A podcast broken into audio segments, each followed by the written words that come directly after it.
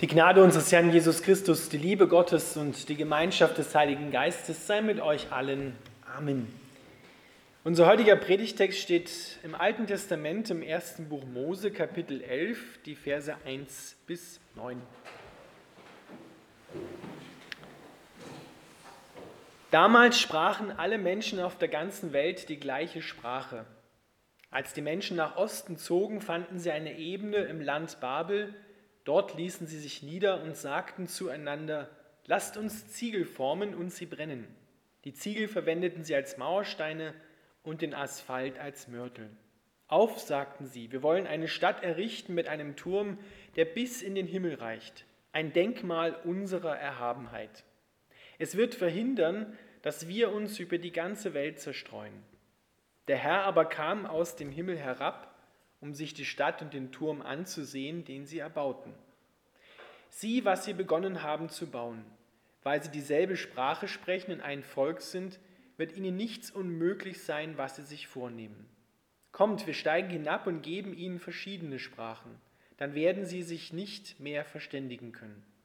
Auf diese Weise zerstreute der Herr die Menschen über die ganze Erde und sie konnten den Bau der Stadt nicht beenden. Deshalb wurde die Stadt Babel genannt weil der Herr dort die Sprache der Menschen verwirrte und sie so über die ganze Erde zerstreute. Lieber Vater im Himmel, wir bitten dich, dass du unsere Sehnsucht nach Leben und nach deiner Gemeinschaft und Gemeinschaft untereinander stillst. Amen.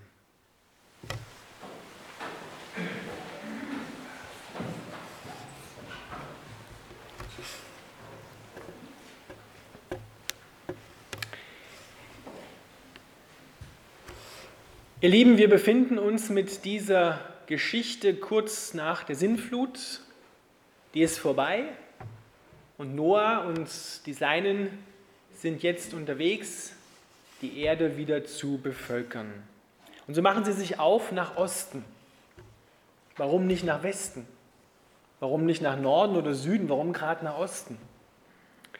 Wenn wir ganz am Anfang der Bibel schauen, dann lesen wir, dass der Garten Eden, in dem der Mensch geschaffen worden ist, zur Welt sozusagen gekommen ist, geboren wurde, der befand sich genau dort, wo sie hinziehen. Sie ziehen also wieder zurück zum Ursprung. Sie folgen ihrer Sehnsucht nach dem Paradies. Sie sehnen sich nach Gemeinschaft, sie sehnen sich nach Einheit, sie sehnen sich nach Liebe. Gott hat ihnen und uns die Sehnsucht nach dem Paradies ins Herz hineingelegt. So haben wir es ja sogar sprichwörtlich, wenn wir etwas Schönes sehen, eine schöne Landschaft oder wir einen schönen Tag erleben, sagen wir, das ist paradiesisch. Ein Tag ohne Sorgen, in Gemeinschaft mit lieben Menschen, ein Tag, an dem es uns gut geht. Hätten wir gern öfters. Die Sehnsucht nach dem Paradies, die ist von Gott. Nur wie die Menschen versuchen, diese Sehnsucht zu stillen, das ist das Problem in dieser Geschichte. Sie machen sich auf und kommen dahin, wo die Ebene im Land Babel liegt und fangen an, ein Gemeinschaftsprojekt zu starten, um ihrer gemeinschaftlichen, Aus, um ihrer gemeinschaftlichen Sehnsucht nach Leben Ausdruck zu verleihen und eigentlich auch ihrer Angst Ausdruck zu verleihen. Denn sie haben Angst, dass sie sich trennen und zerstreuen über die ganze Erde. Sie wollen zusammenbleiben und wollen schauen, was sie in dieser Gemeinschaft alles zustande bringen. Und so sagen sie, lasst uns eine Stadt bauen und einen Turm darin errichten, der bis in den Himmel reicht. Wörtlich steht dort, bis in die Himmelen reicht.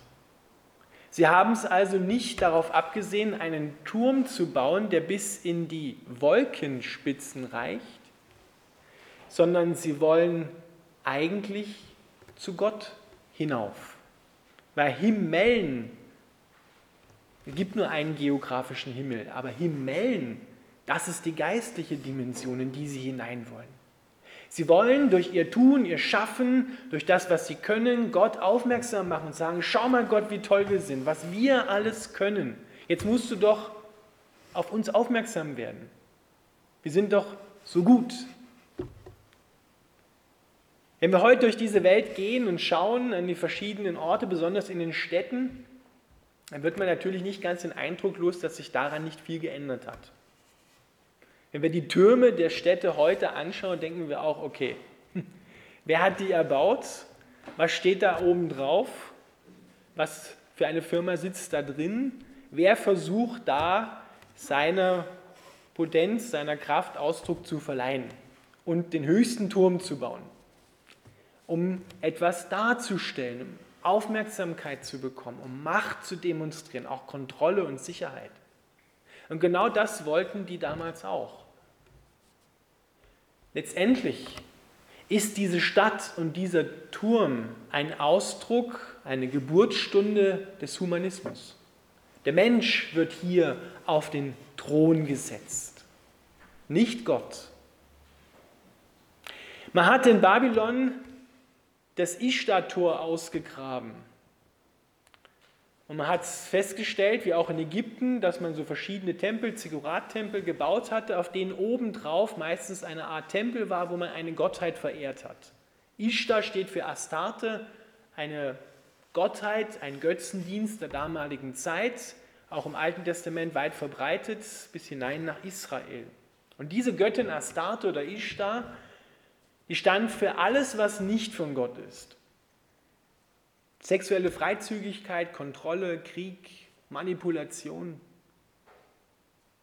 Und dafür wurde sie verehrt, eben oben auf diesem Turm drauf. Deswegen ein Turm bis in die Himmelen. Man wollte dadurch in die geistige Dimension vorstoßen. Und dann kommt der Vers 5. Der ist ein bisschen witzig. Gott hat Humor. Da steht nämlich, der Herr aber kam aus dem Himmel herab, um sich die Stadt und den Turm anzusehen, den sie erbauten. Die Menschen haben geglaubt, ihr Turm reicht bis zu Gott. Aber Gott musste aus dem Himmel herabkommen, um überhaupt zu erkennen, was die da unten machen. So klein war das. So unbedeutend war das in seinen Augen. Er musste erstmal herabkommen und sich das anschauen, was die Menschen machen. Wir sehen aber auch darin das Herz des Vaters. Er kommt und schaut, was seine Menschen machen. Er schaut, was du tust. Er schaut, wie du unterwegs bist, wie du lebst, was dich beschwert, was du für Sorgen hast, wo, deine, wo du deiner Sehnsucht nach paradiesischen Zuständen Ausdruck verleihst und versuchst vielleicht auch die Sehnsucht nach Gemeinschaft, nach Liebe selbst zu füllen, ohne Gott. Und Gott erkennt, dass die Menschen da mit ihrem Gemeinschaftsprojekt völlig auf dem falschen Weg sind. Weil letzten Endes ist es eine Fortsetzung von dem, was im Paradies, im Garten Eden mit Adam und Eva begonnen hat, als sie von der falschen Frucht gegessen haben und angefangen haben, ein Leben ohne Gott zu führen. Ihre Sehnsucht nach Leben selber zu stillen sich selbst auf den Thron zu setzen, sich selbst zum Gott zu erheben. Weil Astarte oder Marduk, wie er später dann auch diese Gottheit da in Babylon hieß, war letzten Endes ein Ausdruck der Überheblichkeit der Menschen. Deswegen haben sie gesagt, lasst uns ein Denkmal unserer Erhabenheit bauen, nicht ein Denkmal der Erhabenheit Gottes, sondern ein Denkmal unserer Erhabenheit. Und Stolz ist immer die Kehrseite von großer Furcht. Stolz und dieser Aufruf auf, lasst uns eine Stadt bauen, ist die überschriene Angst, verloren zu gehen, keinen Namen zu haben, keine Identität zu haben, ausgelöscht zu werden aus dem Gedächtnis, dem kollektiven Gedächtnis der Menschheit. Und dabei sagt Gott doch in seinem Wort, wenn du an mich glaubst, dann wird dein Name unauslöschlich in mein Buch des Lebens eingeschrieben. Da braucht sich kein Mensch mehr einen Namen machen, um etwas darzustellen, seine Sehnsucht nach Paradies, nach Leben, nach Gemeinschaft, letztendlich nach Gott selbst zu füllen, weil das können wir nicht. Diese Stadt und dieser Turm, die stehen dafür, dass der Mensch versucht, ohne Gott sein Leben in den Griff zu kriegen. Und das musste Gott zerstören. Er hat nicht die Stadt zerstört, auch nicht den Turm, sondern einfach die Sprachen der Menschen verwirrt. Babel heißt im Akkadischen, das ist ja die Ursprungssprache der Babylonier, das Tor zu Gott. Aber im Hebräischen, der Sprache, die die Menschen damals alle miteinander hatten, kommt das Verb drinne vor, Bala, und das heißt Gebabbel. Das heißt, Gott hat aus dem vermeintlichen Tor zum Himmel, was die Menschen glaubten, ein Gebabbel gemacht, ein Nichts. Er hat es umgedreht. Und dadurch wurden die Menschen über die ganze Erde zerstreut. Erinnert ihr euch? Gott hat gesagt zu Adam und Eva, seid fruchtbar, vermehret euch, bevölkert die ganze Erde, bebaut sie, bewahrt sie. Genau das war sein Auftrag. Was die hier gemacht haben, ist genau das Gegenteil davon gewesen.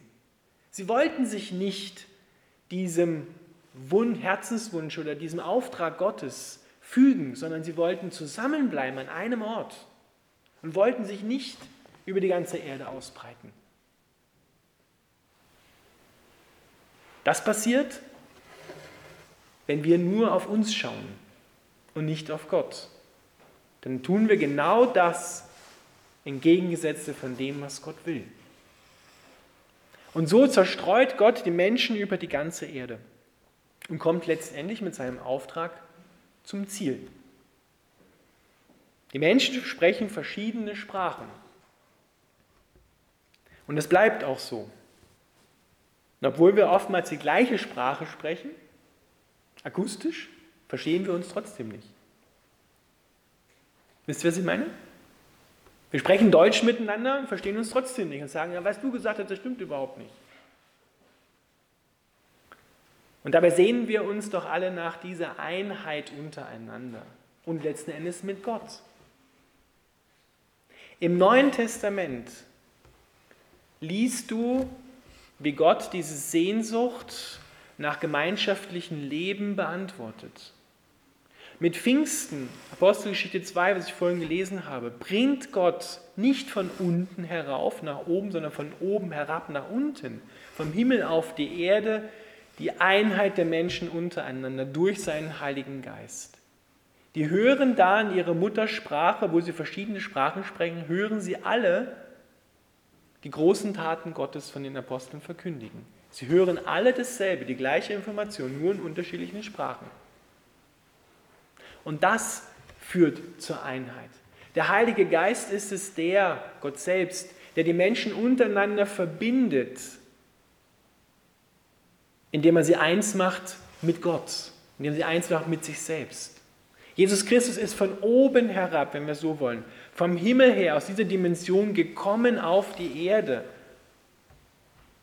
und hat noch einmal deutlich gemacht, was schon im Paradies ausgesprochen worden war und was das Ziel Gottes war. Ich will nicht nur mit euch, sondern ich will in euch wohnen. Ich will mit euch sein. Ich will diese Sehnsucht nach Leben, nach Gemeinschaft stillen. Ich will alles das für dich sein, wonach du dich sehnst. Ich bin die Antwort auf diese tiefe Sehnsucht nach Leben. Und dann lesen wir in der Offenbarung, dass Gott doch tatsächlich die Stadt Gottes, das neue Jerusalem, vom Himmel auf die Erde bringt. Nicht von unten nach oben, nicht wir müssen diese Stadt bauen, diese Gemeinschaft herstellen, sondern er stellt sie her. Er bringt die himmlische Stadt, in der Gemeinschaft in Reinkultur stattfindet, ohne Sorgen, ohne Leid und ohne Tod, von oben herab, aus dem Himmel auf die Erde. Und wenn du dir die Ausmaße dieser Stadt einmal anschaust, wie sie da beschrieben wird in Offenbarung 21, dann kann man darin erkennen, es könnte sein, dass wir hier eine Pyramide haben mit einem quadratischen Grundriss. Hatten die ersten Menschen, als sie versucht haben, so etwas wie ein Ziggurat oder wie eine Pyramide in Ägypten zu bauen, noch eine Idee, ein Urbild in sich drin, wie die Gemeinschaft im Paradies mit Gott stattgefunden hat, wie das da aussah? Haben sie noch eine Ahnung gehabt und haben das so gebaut, unabhängig voneinander, in Ägypten, in Mesopotamien, in Südamerika, findest du überall so etwas wie eine Pyramide. Kein flaches Gebäude, sondern alles spitz nach oben zulaufend. Mit einem quadratischen oder rechteckigen Grundriss. Und das himmlische Jerusalem wird auch so beschrieben. Es kommt vom Himmel herab von Gott. Und das ist die Stadt Gottes. Ihr Lieben, das Christentum ist die einzige Religion, wo du dich nicht von unten nach oben arbeiten musst zu Gott, sondern wo Gott von oben herab zu dir kommt. Denn das ist es, was ja auch Martin Luther ganz neu in der Reformationszeit entdeckt hat. Niemand, Gott sei Dank niemand, muss sich hier einen Namen erschaffen oder bauen oder leisten oder machen, um sich sozusagen bei Gott aufmerksam zu machen. Dass er kommt und sagt, ja, hast gut gemacht. Oder zum anderen, hm, das reicht noch nicht, du musst dich noch mehr anstrengen. Jede andere Religion propagiert, dass du dich anstrengen musst, um Gott zufriedenzustellen, mit einer unglaublichen Leistung. Hier kommt Gott in Jesus Christus und sagt, du bist mir recht, weil ich für dich am Kreuz geblutet, bezahlt, gestorben und auferstanden bin. Ich schenke dir dieses Rechtsein. Und so braucht keiner mehr, niemand mehr, sich anstrengen, um bei Gott geliebt zu werden, sondern er ist es, der dir die Liebe schenkt aus freien Stücken. Und so brauchen wir nicht mehr Türme bauen, Egal ob die, die aus Stein oder aus Metall, aus Stahl, aus Glas oder deine persönlichen Türme, die du baust im Leben, um dir einen Namen zu machen, um dann noch zwei Generationen oder drei Generationen später bekannt zu sein und sagen, ja, das hat der mal gebaut oder dafür steht der. Wir können das gerne aus freien Stücken machen, aber häng dein Herz nicht daran. Das ist die Schwierigkeit dabei. Die Menschen haben hier an das, was sie gemacht haben, mit ihrer Genialität, die ja von Gott kommt, mit ihrer Kreativität, wunderbare Dinge erschaffen, die wir heute archäologisch alle noch bewundern können. Das Problem war nur, sie haben ihr Herz daran gehängt. Sie haben versucht, mit dem, was sie gebaut, erfunden und gemacht haben, die tiefe Sehnsucht in ihrem Herzen zu füllen. Es ist so ungefähr, wie du versuchst, in ein in ein kreisförmiges Loch einen Würfel hineinzupressen. Der passt da nicht hinein. Deswegen kann das Loch in deinem Herzen, diese Sehnsucht nach Gott, kann nur Gott füllen, weil nur der passt da rein. Und nichts anderes. Alles, was du da reinführst, erzeugt vielleicht noch größeren Hunger, noch größere Sehnsucht. Es ist so wie leere Kalorien, ja, es macht nicht satt. Sondern wir brauchen das Echte, das Richtige. Und das Echte kommt von Gott. Deshalb müssen wir schauen in unserem Leben noch einmal prüfen, wo bauen wir eine Stadt für Gott? Wo bauen wir Türme miteinander oder jeder einzeln, um uns aufmerksam zu machen, etwas darzustellen und fordern letztendlich vom Menschen neben uns, dass er uns das schenkt, die Anerkennung, die Liebe, die wir eigentlich nur von Gott bekommen können. Und da müssen wir umkehren und neu bitten, komm, Heiliger Geist, erfülle uns. Denn in ihm, sagt die Schrift, ist die Liebe Gottes ausgegossen in unsere Herzen. Er ist es, der die Liebe Gottes schenkt. Er beantwortet die Sehnsucht nach Gott. Er lässt dich groß rauskommen und gibt dir den Namen, den du tragen musst, damit du Identität hast, damit du weißt, wer du bist in Christus. Das können wir uns nicht selbst beantworten. Niemand kann das. Gott sei Dank müssen wir das auch nicht. Und deshalb ist es die große Bitte, die wir gemeinsam zu Gott hinauftragen, dass er neu seinen Heiligen Geist ausgießt. Auf uns und auf diese Welt. Dass er diese neue Stadt, diese Gemeinschaft vom Himmel her herabbringt auf die Erde. Damit wir wissen, wer wir sind und damit auch, wer wir nicht sind und damit wir einander und Gott lieben können. Amen.